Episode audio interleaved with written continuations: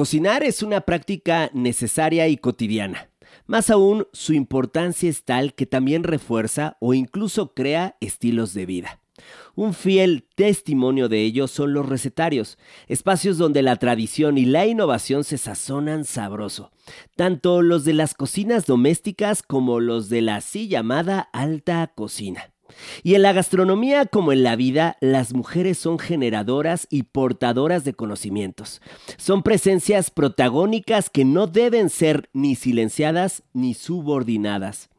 Por ello, para conmemorar el Día Internacional de la Mujer en la Sabrosona, vamos a platicar sobre recetarios con alma con la periodista Mar Castillo, para seguir poniendo nuestros granitos de sal a favor de la igualdad y la equidad entre los géneros.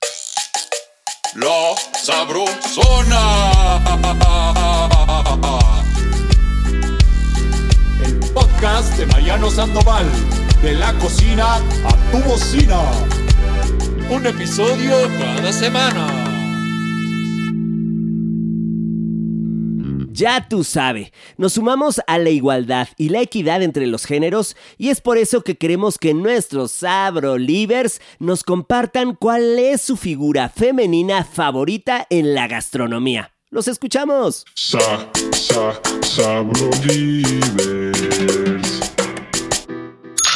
Hola, mi nombre es Iracema y mi figura favorita femenina en la gastronomía es Vanessa Franco y Paulina Bascal, ambas pasteleras, y obviamente también mi abuelita, que fue la primera que me enseñó cómo empanizar una milanesa. Saludos a todos en la Sabrosona. Hola Mariano, mi nombre es Daniela Ramos Ramos y pertenezco al mejor equipo del mundo mundial que son los Fans VIP. Bueno, mi figura de la gastronomía mexicana favorita es la chef Betty.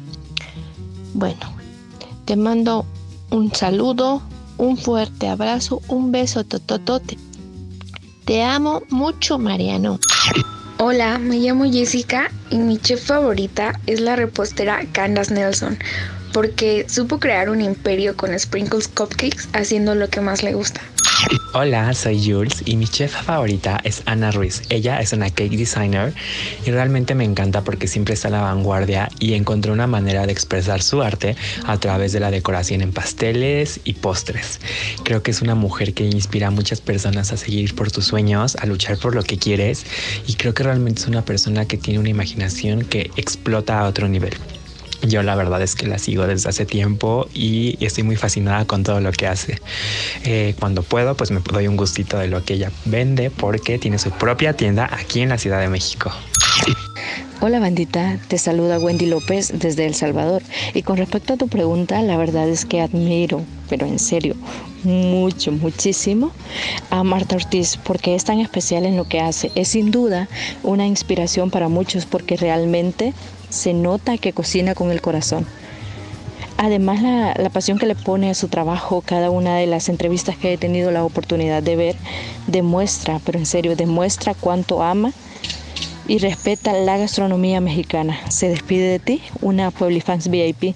Te amamos, compi. Hasta pronto.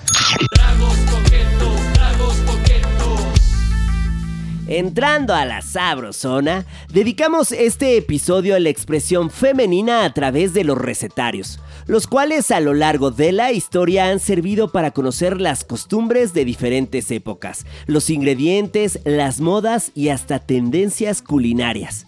Hoy nos acompaña Mariana Castillo, Mar los cuates, que se define como una comelona, pata de perro y amante de las sobremesas. Ella es periodista gastronómica, estudió letras hispánicas en la UNAM y ciencias de la comunicación en la UVM y se especializó en cultura alimentaria de México en la ENA. Actualmente es editora en jefe del equipo de contenidos de la agencia Amarillo de Grupo Carso y colabora para medios como GQ, Food and Wine, periódico El Universal, entre muchos otros. ¡Bienvenida, Mar Castillo! ¿Qué tal, Mar? ¿Cómo estás? Hola Mariano, muy bien. Oye, qué fiesta, muy bien. Gracias por recibirme de esa manera. Es que es la pachanga de barrio que tú te mereces, mi Mar. Eso, eso es lo que uno extraña, la, la cumbia y el sabor. Eso, eso, Mar. Oye, primero, pues vamos a entrarle ya a lo sabroso. ¿Qué es un recetario? ¿Es un espacio de expresión y por qué? Pues mira, Mariano, eh, para el tema que, que vamos a tratar hoy, creo que es algo muy importante hablar de los recetarios, porque desde hace mucho tiempo son este espacio de libertad en el cual las mujeres han podido desarrollar su escritura, ¿no? Ya, ya platicaremos más de varias figuras importantes en este tema, pero los recetarios pueden ser libertad, pueden ser un mensaje de, curar, porque también ayudan a, curar a las mujeres para ciertas situaciones que ya también vamos a platicar un ratito más, pero sobre todo históricamente son un repositorio de creatividad, ¿no? Un espacio de resistencia, ¿no? Hay una escritora que yo les recomiendo mucho que se llama Alice MacLean, ella es escritora feminista y justo habla de esto, ¿no? De cómo han sido estos en todo el mundo, no solo en México, han sido estos espacios, ¿no? Donde se, se habla de eso que no se puede hablar en otro tipo de libros, donde se realmente se daba un espacio a la mujer en la historia, porque pues eso no, no, no sucedía y no ha sucedido, porque todavía hay varias deudas pendientes con el tema de, de, del feminismo. Entonces, en realidad, pues esa es la, la importancia de un recetario. Ay, caray, Mar, estoy emocionado. Has hablado unos segundos y estoy, estamos muy emocionados. Y pues que la emoción esté al cubo para todos, para los Abrolivers. Así es que vamos a dejarnos envolver por las páginas, los consejos, incluso también por las fórmulas culinarias casi matemáticas que están plasmadas en los recetarios. Y como tú lo decías, eh, yo coincido en que estos... Estos documentos no son solo para conservar recetas, sino también transmiten saberes y muestran espejos de un momento y de un lugar. E incluso le dan voz a las mujeres en un sector que ha sido inequitativamente dirigido por los hombres. Caray, Mar, es tremendamente lamentable que aún hoy, sí, así es, 2021 en nuestros días, el sector gastronómico sigue siendo dominado por hombres. Y ahí les va, porque sé que Mar, por lo que anticipó, está de acuerdo conmigo, con datos eh, también muy exactos, pero para todos los Abrolivers, escuchen esto, el ejemplo claro y contundente. De los 195 restaurantes galardonados con estrellas Michelin, solo 18, sí, repito, 18 cuentan con mujeres dirigiendo sus cocinas. ¿Qué opinas, Mar? Pues mira, yo te diría que, que, si bien esto es muy cierto y estoy de acuerdo contigo, yo me iría más a que el rol de la mujer en la historia de la alimentación es muy amplio, ¿no? Porque va desde la conservación agrícola, la preparación de los platillos, la economía, la mesa, la salud familiar, ¿no? Y obviamente esos sistemas y cambios culturales pues tienen que ver con y están inmersos en estereotipos que son parte de un sistema patriarcal al que no nos escapamos. Pero la verdad es que en México las que conservan el conocimiento más antiguo y más profundo son las mujeres, ¿no? Las que lo hacen para alimentar desde sus casas, para ganarse la vida en los locales callejeros, las que venden de puerta en puerta, las que cocinan en fondas, en mercados y esos espacios en los que nos encanta comer. Entonces, en realidad aquí son dos contextos, ¿no? Por un lado, están todas estas mujeres increíbles que hacen eso de manera cotidiana y diaria para sobrevivir, y por otro lado están estos restaurantes que tienen otras otro fin, ¿no? También creativo, comercial, pero que hay que también aprender a a, a, discernir, ¿no? De qué espacio estamos hablando, ¿no? Del espacio cotidiano, popular, tradicional, el del que nos entraña y estos espacios que pues tienen muy claro, ¿no? Su, su, función. Ahora, como bien dijiste, ¿no? En los restaurantes luego y hasta incluso en las listas hay premios, ¿no? Que quieren nombrar a la mejor chef femenina, ¿no? Sí. Pero pues esto no, en realidad aquí no tiene que haber ese tipo de premios, no, no se tiene, por ejemplo, que hablar nada más de la mujer en marzo, sino todos los meses, todos los años, en todos los tiempos. Uh -huh. Y además premiar al talento porque el talento no tiene género, el talento es una cuestión humana y hay que empezar a también a, a meter más temas de, trasfondo en los temas de género y cocina. Claro, en esto que compartes, tú estás de acuerdo en que, por lo que nos hace saber, que no se tiene que distinguir, no tiene que haber un premio masculino y uno femenino, simplemente eh, dar un premio al talento. Así es, además también ya dejar de hacer alusión de a nosotras las mujeres que nada más nos digan de, ay, este, la guapa cocinera o la guapa ah, periodista, no, a ver, no. No, son, no, es un concurso de belleza, ¿no? Claro. Ya tenemos que empezar a hablar de otro, desde otro tipo de lugar de lo que hacemos las mujeres, porque eso también ha sido una, una lucha desde hace mucho tiempo de nuestro género y que hoy en día también hay cambios que se están dando en el lenguaje, que se están dando en la sociedad y que también tienen que darse en la cocina cada vez más. Caray, estamos en un podcast de gastronomía, pero es muchísimo más amplio porque justo como lo comentas, los halagos de ayer, del pasado, este día, el día de hoy actualmente, son tremendas ofensas. Pues mira, yo diría que hay que hay que aprender a, adaptarnos en cómo una sociedad tiene justo estos estos cambios y entonces entender por qué también ahora tenemos otro tipo de conciencia social, otro tipo de conciencia de género y empezar a dialogar, ¿no? Hay, por ejemplo, en esas cosas del lenguaje inclusivo, empezar a entender por qué sí efectivamente el lenguaje también va teniendo cambios, por qué también las mujeres estamos reclamando otro tipo de espacios y juntos construir una sociedad mejor, que ese es el, el principal objetivo, ¿no? Que empecemos a entender que hay cosas que han estado mal hechas desde hace mucho tiempo y que hay una perspectiva de poder, ¿no? De, de, de, poder que, que, tendría que cambiar y que también ahí hay otras cosas que en nuestra sociedad están ahí metidas, como el racismo, el clasismo, que se relacionan también con el machismo. Entonces, todo esto está en una misma esfera que se llama cuestionar las, los términos de poder, ¿no? Y la cocina es un gran espacio para hacerlo, Mariano. Sin duda. Evidentemente has escrito mucho sobre género y cocina. ¿Qué opinas de que durante siglos las mujeres han sido, como compartías, estereotipadas y sometidas a roles pasivos? Esto no solo dentro de la industria, sino también a lo largo de la historia de la gastronomía. Pues mira, yo creo que hay que mencionar que pues justo la historia siempre tiene muchas caras, ¿no? Y algunas aristas pues siempre han sido vistas desde el poder, como te decía, ¿no? Y que pues los libros y de cocina y los recetarios pues no escaparon esta premisa. O sea, no todo el mundo ha, sido capaz de publicar, en realidad también publicar un libro, publicar algún escrito, pues también tenía una noción de privilegio, ¿no? Desde, desde muchos niveles, ¿no? Entonces, en ese sentido, pues yo diría que también la historia ha sido contada por quienes han tenido el poder para contarlo y por quienes también han tenido como cierto espacio de, posibilidad de hacerlo, ¿no? Ahora, en México pues también tenemos así figuras clave, ¿no? Para, hablar de la historia, ¿no? Y entonces ahí es donde vamos a entrar a hablar de, estas grandes figuras que, que, están relacionadas con los recetarios. Y también hay que recordar, Mariano, que en, en, nuestro país hay que hablar de contextos, ¿no? Mucho del conocimiento que se tiene hablando de cocina son contextos tradicionales, contextos comunitarios, donde lo escrito no es la principal eh, forma de transmisión del conocimiento. Entonces eso sería muy importante, porque no todo lo que se conoce ha sido plasmado en libros, sino también ha sido transmitido de manera oral, lo cual es fundamental, ¿no? Ha sido transmitido en las canciones, uh transmitido en los cuentos, en las tradiciones populares, ¿no? Entonces eso es muy importante.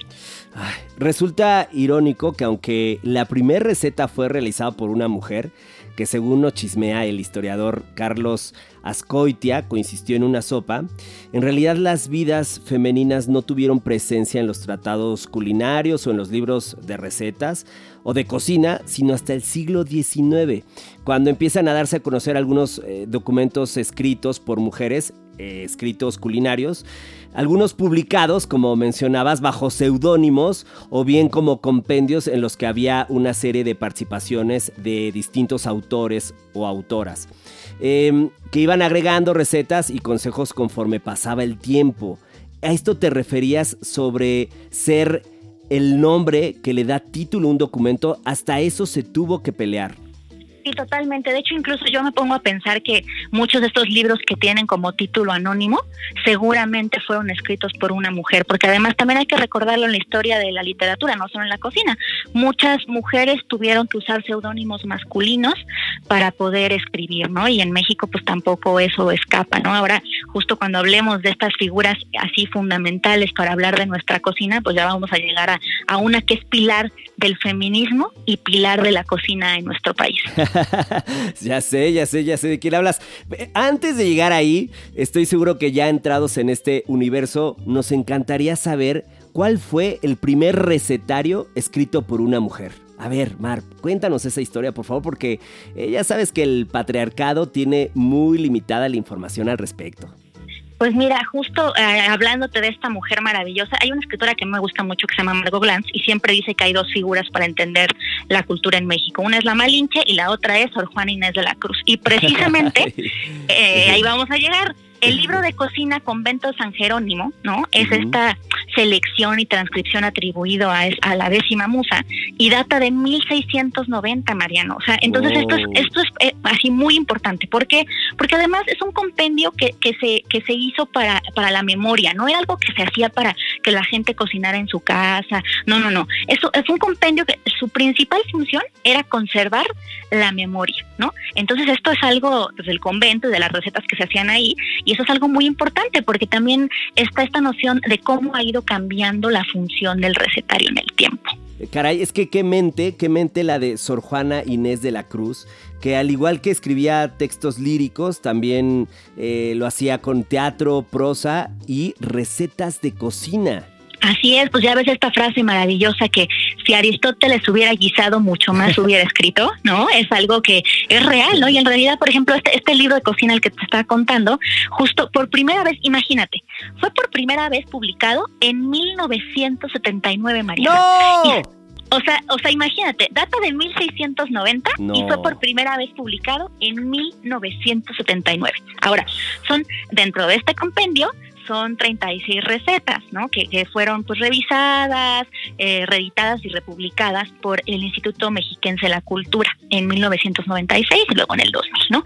Pero en realidad es que fíjate todo el tiempo que pasó para que fuera por primera vez publicado. Entonces esta es una muestra también de que hay tiene que haber como cada vez más interés en estudios de género en la cocina y Sor Juana es clave para entenderlo, ¿no? Hay un libro maravilloso que se llama Sor Juana en la cocina que es de Mónica Lavín y Ana Benítez Muro, que justo ellas lo que hacen también es darle el giro, porque ellas lo que hacen es que proponen maneras de cocinar modernas a estas preparaciones que pues tienen un lenguaje distinto al que nosotros usamos hoy en día, y entonces ellas lo transforman y hacen que esto siga teniendo vida, porque por eso los libros son fundamentales. Los libros se tienen que seguir leyendo en su tiempo para seguirles dando vida como lo son las recetas en, un, en una olla, ¿no? Entonces esto es, esto es maravilloso, Mariano, porque justo imagínate, esto, estas recetas, ella las escribió con su puño y letra, ¿no? Fueron así tal cual, ellas recopilaba, todo lo tenía este ahí eh, escrito con, con, con, pues obviamente el tipo de papel de la época que fue por eso que se dieron cuenta que eran de, de ese tiempo, porque hicieron pues todo esto, ya sabes, ¿no? Hacen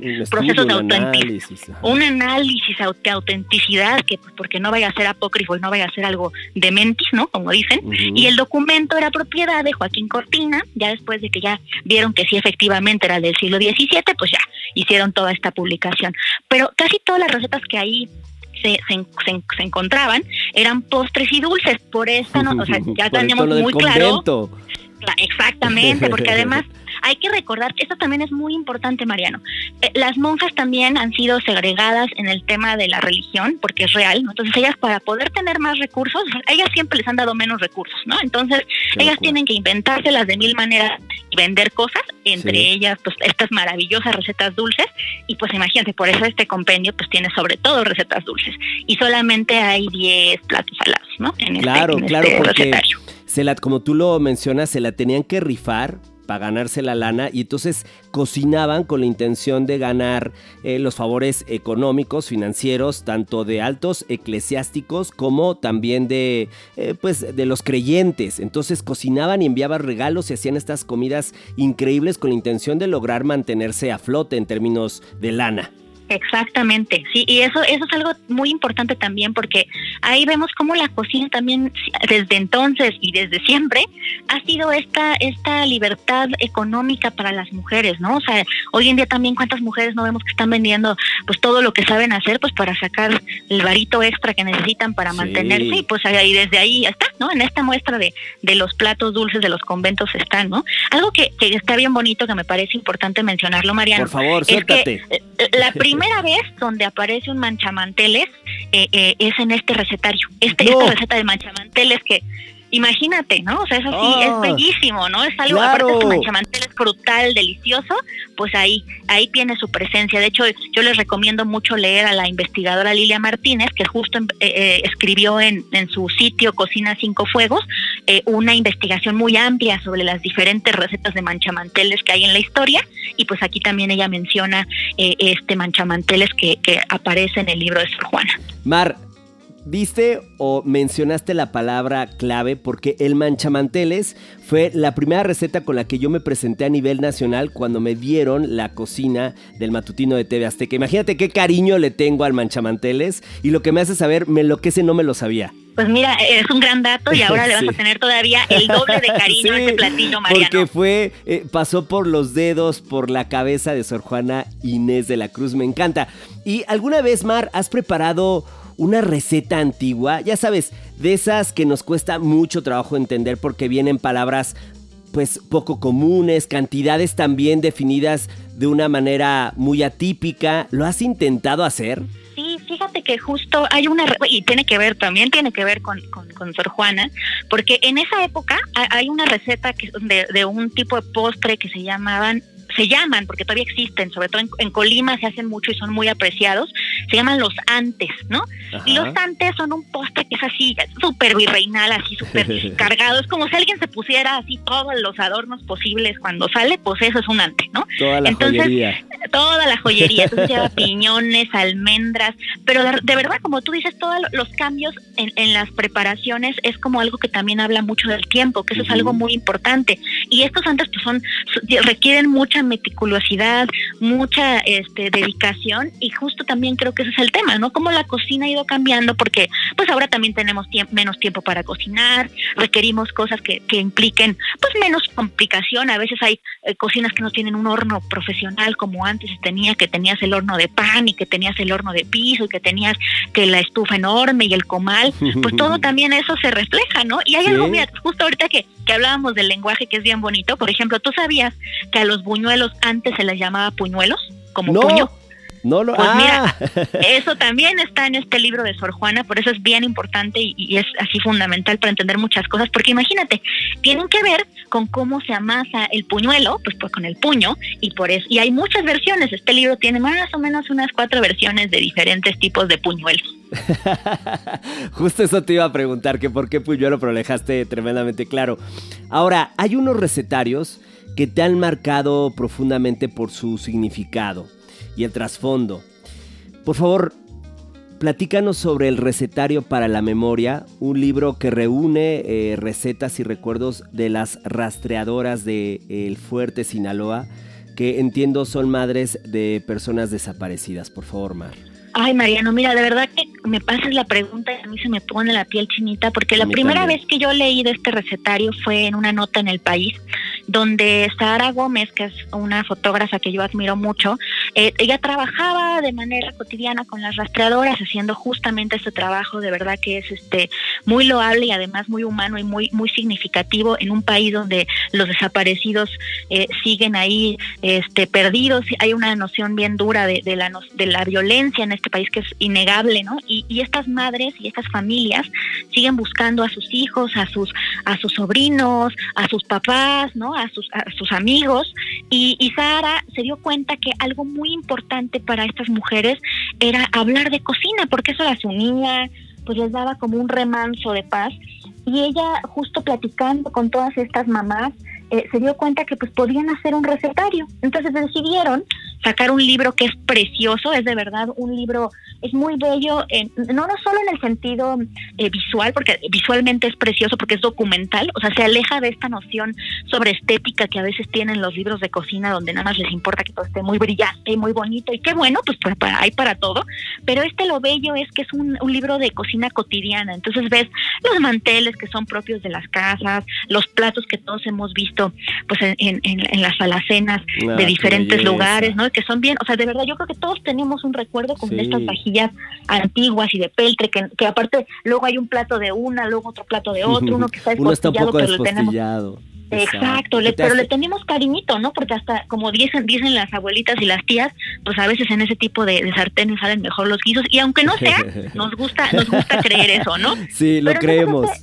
Y este libro es de verdad que los recomiendo muchísimo porque tiene todo este trasfondo, tiene un texto de Daniela Rea, que es una periodista eh, que yo admiro también muchísimo por, por, su, por su calidad humana y por su calidad de, de la concreción con la que habla del tema de la violencia, del feminismo, de, de la necesidad de, de que nos acerquemos a las causas sociales. Mira, se me nubla el corazón cuando lo, lo mencionas porque yo leí también esa nota del país, me la encontré un sábado por la mañana y estaba tan conmovido cuando lo terminé de leer que se lo compartí al equipo, a, mi equipo, al equipo Felices Guisos, porque me pareció que es una lectura obligada no solo para los gastrónomos, sino para este país.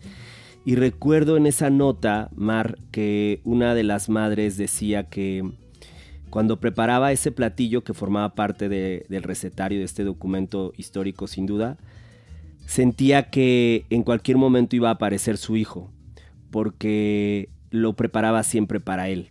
Y esa escena a mí me parece devastadora y también espero que se quede en la cabeza de todos los abrolivers porque nos hacen entender nuestro tiempo también. Exactamente, Mariano. Justo yo hice una nota para Food and Wine en español, ahí la pueden leer justo del recetario y recuerdo muy bien lo que me decía Mirna, la líder de, las rastreadoras del fuerte, y ella, me hablaba de verdad, o sea, e, ella me contaba que, que a su hijo le gustaba muchísimo la sandía y entonces ahora cada vez que se acuerda de cómo le quedaba este cuenco a a la sandía y de cuando jugaban a, ver quién se quedaba como la parte más carnosa, pues es algo que le sigue trayendo a la memoria a su hijo, ¿no? que, que también esto es una noción eh, bellísima y evocadora de la comida y necesaria de la comida, que nos sigue recordando a la gente que amamos, aunque ya no esté. El Día de Muertos en diferentes partes del país, este es otro ejemplo maravilloso de cómo la comida nos conecta con la memoria. Pero en especial este libro de verdad es algo muy bello, justo para, este es lo que te decía que las recetas también curan, pues esto, esto es un ejemplo, ¿no? Las recetas pueden ser una herramienta de unión, de memoria y de una noción curativa para recordar algo que, que, esencialmente es muy difícil. Sí, este recetario también sería una especie de ofrenda. Exactamente. hay otro, otro documento que sé que te emociona, que te llega y se trata del el recetario canero, lo crudo, lo cocido y lo finamente picado. Ay, sí, Mariano. Este es otro proyecto que yo conocí gracias a Mujeres en Espiral de la UNAM. Y de verdad, yo este, este recetario es, es muy bello porque las mujeres de Santa Marta Catitla del Penal, ellas cada, cada eh, con este, este grupo de mujeres en espiral hacen diferentes actividades que están relacionadas con, con el hacer mejor la parte de estar en una cárcel. Imagínate tú lo que significa estar en una cárcel, el encierro dentro del encierro dentro del encierro, ¿no? Y además siendo mujer con esta desigualdad que, hablábamos al principio, que es real y mucho más para las mujeres que viven en condiciones de pobreza, en condiciones de violencia, en condiciones eh, desiguales económicas, ¿no? Entonces, imagínate cómo, cómo haces mejor la vida de alguien dentro de la cárcel, ¿no? Una de ellas, pues es que ellas eh, en la cárcel no pueden comer lo mismo que tú y que yo. Imagínate no poder comer, no tomarte un café calientito en la mañana, porque no puedes, ellas no tienen estufas, ellas calientan eh, como pueden, han, desarrollado artefactos hechos especialmente para calentar con resistencias, sus cuchillos son latas eh, de las tapas de las latas del atún porque no pueden tener cuchillos, ellas no pueden comer piña porque la piña fermenta y podría ser un alcohol dentro del penal, entonces imagínate todas esas cosas que tú y que yo podemos hacer de manera cotidiana, ellas no pueden, ¿no? Entonces ellas eh, traman colectividad, cocinan, se las ingenian ante lo adverso. Y esta es una noción también que tiene que ver con el feminismo mariano. Eh, las mujeres hacemos comunidad de manera natural, cuidamos a veces a los hijos de otras, eh, ayudamos al vecino. Y no quiero decir que los hombres no lo hagan porque no es así, pero sí es una noción que como, que, como género se nos ha como que ayudado, nos ayuda mucho a, generar esta colectividad de la que te he hablado. y este recetario. Una red de apoyo, ¿no? Exactamente, son redes de apoyo y sobre todo porque ellas no tienen quien las visite. Muchas veces un, a un hombre, pues a su mamá, va a su esposa, a su hermana, a su tía. Las mujeres no. Muchas de las mujeres que están ahí eh, eh, justo no nadie las visita. Entonces ellas tienen que hacer su propia red de amor, de apoyo, ¿no? Y, y este y este recetario de verdad es maravilloso porque ellas eh, eh, lo escribieron, o sea, no nadie, o sea, nadie les dijo, a ver, vas a escribir así, no, las palabras, no, exactamente, ellas como quieren escribir, como quisieron escribir, lo hicieron, si había una falta de ortografía se dejó, lo cual también es muy importante, y además es como tiene este proceso entre pedagógico y curativo, porque a través de eso también nos, nos hablan mucho de cómo, cómo ellas enfrentan muchas vicisitudes y, y esta noción de la sobrevivencia, por ejemplo, hay un flan napolitano que se llama No me olvides por citas, ¿no? Hay un filete a la justicia, ¿no? Unas enchiladas verdes del recuerdo, ¿no? Los chilaquiles sin estufa, ¿no? Entonces también es una cuestión muy poética, pero desde lo crudo que representa la noción de estar en el encierro, ¿no? Entonces, por ejemplo, en, el plato del buen comer, ¿no? Te pongo así un ejemplo, cinco pistas de compañerismo, diez cucharadas de apoyo, ocho tacitas de opinión y un kilo de unión. Imagínate, esa es la manera en la que empiezan, ese es su plato del buen comer. ¿Y por qué? Porque lo que ellas quieren dar también a notar es que aunque estén en una cárcel, independientemente de lo que hayan cometido, ellas son, son seres humanos, ¿no? Que quieren dignidad dentro del penal. Entonces, esta es una búsqueda de este, de este documento maravilloso que yo pediría como a quien nos escuche que si lo quiere apoyar ellos están buscando justo apoyo para que para poderlo este imprimir están buscando más apoyo para para las reclusas porque pues también ahorita con la pandemia todo se complica no entonces pues eso no llamar a que justo la gente se acerque a este tipo de proyectos sociales que que pues si bien tiene que ver con la comida no está no es desde la comida del, del punto de vista hedónico ni de clase sino del punto de vista social y comunitario y femenino nos emocionas, nos emocionas todavía más. Y solo Sabrolivers tener presente, recordar que el plato del bien comer es una guía de alimentación que forma parte de la norma oficial mexicana. Ahora, Mar, feminismo es una palabra que injustificadamente a algunos incomoda, incluso indigesta. Compártenos, por favor, por qué, tanto en la cocina como en la vida, al feminismo debemos hacerlo la sal y la pimienta de nuestro día a día. Porque, eh, pues si está bien y es necesario tener la fecha conmemorativa del 8 de marzo, pero la inclusión y la igualdad, como la comida, deben ser de todos los días. Por ello, fundamental convertirlo en sal y pimienta. Pues mira, yo creo que el tema de perspectiva de género tiene que estar eh, incluido en todas las partes de la vida cotidiana, ¿no? Porque para empezar, eh, esta noción, como tú bien decías, ¿no? De que, ay, pues feminismo es mala palabra, creo que ahí es realmente cuando alguien no entiende qué es eh, precisamente el feminismo. Pero para quienes no lo entienden, aquí estamos para contarles, para, para hacer comunidad y explicarnos por qué es importante dejar estas nociones de desigualdad, porque lo que el feminismo desea es justo espacios equitativos, entender que la, la, condición femenina tiene también sus necesidades, por ejemplo, maternar no es lo mismo que, que, otra cosa, o sea, cuando una mujer tiene un hijo requiere cierto, tiene ciertos derechos, obligaciones y demás, pero que necesita un marco legal que proteja su condición, lo mismo otras otras condiciones al ser mujer, ¿no? Hace poco veíamos todo este debate sobre el tema de, de la menstruación y, y demás, como que están son los parte de los temas sociales, ¿no? Y que yo creo que sería importante que la gente entendiera que no es una cuestión de separatismo, que no, o sea, está lejana a eso. Si bien hay hay eh, hay este pensamientos radicales y acciones radicales que aparte tienen fundamento y razón de ser, no es poca no es poca cosa que, eh, el tema de los asesinatos en, en México, ¿no? Eh, el tema de cuántas mujeres son asesinadas al día en México. Entonces, ahí está la razón de ser de ese de ese pensamiento radical, ¿no? Y, ahí está, y es, y es defendible. ¿Cuántos, cuántos videos no hemos visto de madres que están desesperadas buscando a sus hijas? Entonces, eh, se entiende el, lo, radical, pero desde otros puntos de vista podemos empezar a decir, a ver, ¿por qué queremos que haya eh, una, una, una actitud más, más equitativa en los hogares? Que los hombres laven los platos no es un acto heroico, es un acto que tendría que suceder porque podemos convivir en una casa de manera eh, equitativa y es algo que es un deber, ¿no? Tanto mujeres como hombres tienen que hacer una labor equitativa, ¿no? Pero ahora el tema pues, justo se complica cuando una sociedad entera, ¿no? No no quiere entender esto y siguen habiendo actitudes machistas de manera cotidiana, ¿no? Ah, caray.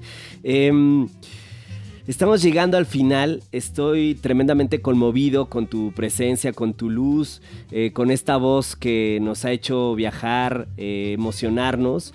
Y también te queremos felicitar, toda la sabrosona te abraza a la distancia porque nos enteramos que acabas de sacar tu primer libro titulado Perla del Sol que yo creo que hay que buscar el pretexto, el motivo para que regreses a contarnos de él, ¿te parece? Con mucho gusto, Mariano. Cuando quieran les, les cuento de esta obra que hicimos muy bonita. ¿Cuál sería la premisa? De una vez suelta algo, por favor, Mar.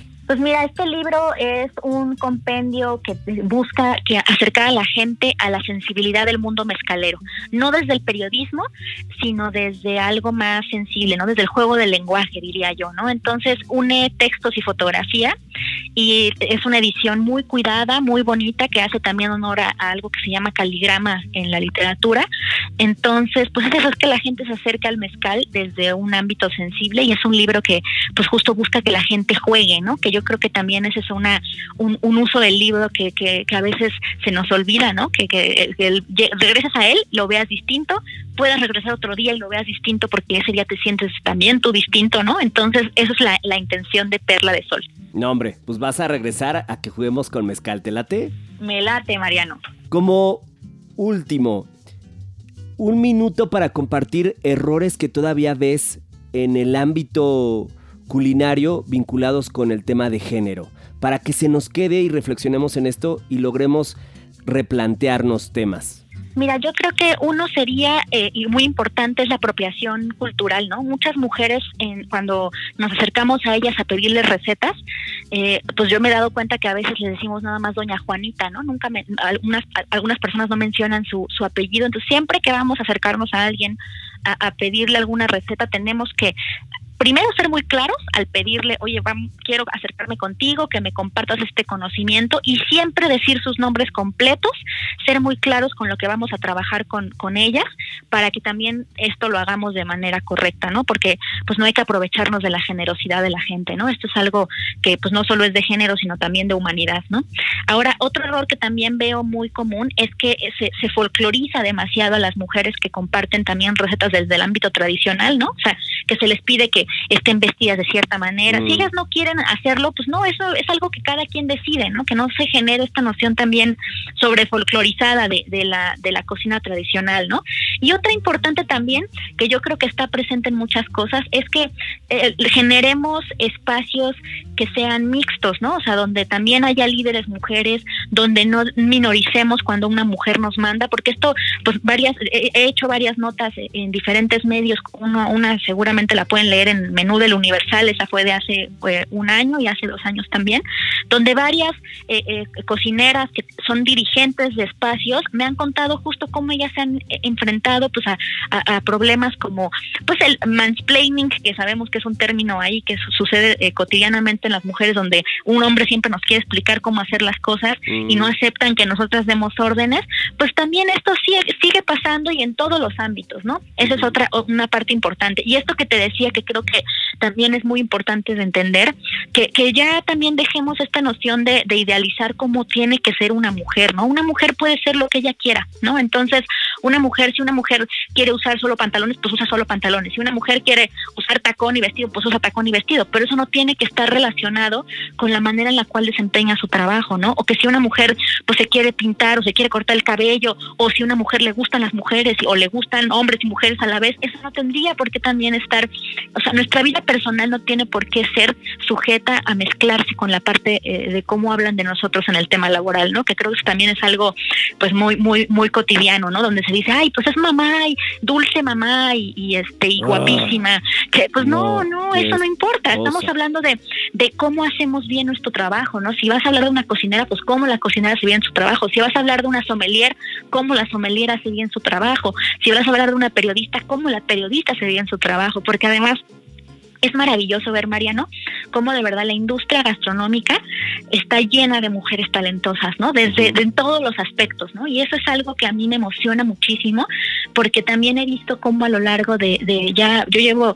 más de, de, una década escribiendo de, comida, y a mí me emociona ver cómo cada vez hay más eh, lugares dirigidos por una mujer, donde la, la jefa de sala es una mujer, o donde hay cada vez más sommeliers en sala, bueno, antes de la pandemia, pues también veía mucho más mujeres en sala, ahora es complejo el tema del servicio, pero vemos cómo cada vez más mujeres se animan, ¿no? Se animan a, salir adelante, a llevar proyectos y, también tenemos que aprender cada vez más a, empujar y a impulsar a las mujeres que están cerca de nosotros, ¿no? Yo creo que ese sería un llamado muy necesario a, que hagamos siempre equipo, ¿no? Entre nosotras y, y hagamos pues más fácil y que quitemos esta frase de que la, la peor enemiga de una mujer es otra Ah, mujer, no es cierto. no, eso es eh, así, falso. eso es falso, ¿no? Al No. revés, tenemos que hacer cada vez más equipo y eso también implicaría cómo estamos hablando de nosotras mismas, cómo hablamos de nosotras en los medios, de qué manera nos referimos a una mujer. Entonces, es una es un ejercicio que nos tenemos que replantear diario, Mariano, en el lenguaje,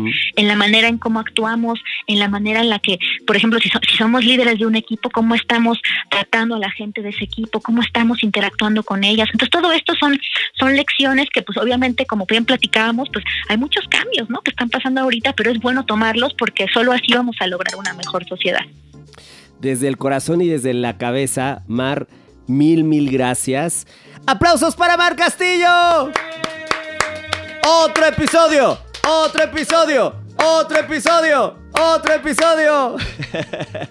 gracias, Mar. Gracias, Mariano, por escucharme y gracias también a la audiencia por ponernos atención en este tema fundamental. Los recetarios, como bien lo dice su nombre, son compendios que buscan plasmar consejos para restaurar el cuerpo, pero también el alma. Y estos que nos ha compartido Mar, sin duda contribuyen al digno e irrenunciable reconocimiento de las mujeres, su fortaleza, su valor y el amor que han mostrado y siguen mostrando en cada acto que realizan.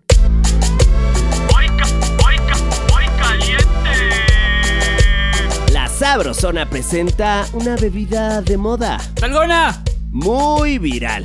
Y que ahora romperá nuevamente las redes porque se trata de nuestra versión. Claro, Dalgona de fresa.